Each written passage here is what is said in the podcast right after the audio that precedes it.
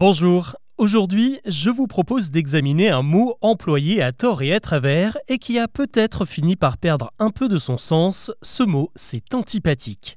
Vous savez, c'est souvent ce que l'on dit quand on rencontre une personne pas très sympa ou qui ne réagit pas à un bonjour, à un sourire ou à une blague.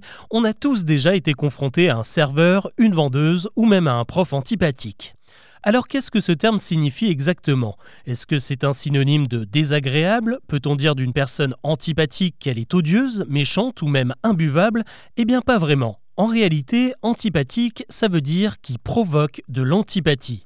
Et l'antipathie, c'est un sentiment que vous ressentez vous, c'est quelque chose qui vous rebute, qui vous semble désagréable.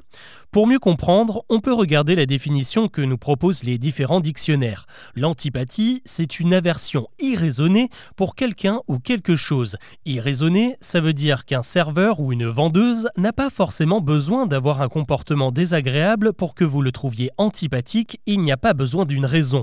En fait, même une personne souriante et avenante pourrait vous sembler antipathique parce qu'elle vous déplaît, elle provoque chez vous un rejet inexpliqué, irraisonné, vous ne pouvez pas la supporter, la sentir la blairer, la piffer.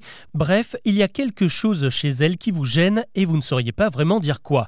D'ailleurs, en langue des signes, pour exprimer l'antipathie, on se touche le nez et on fait un geste de rejet de la main.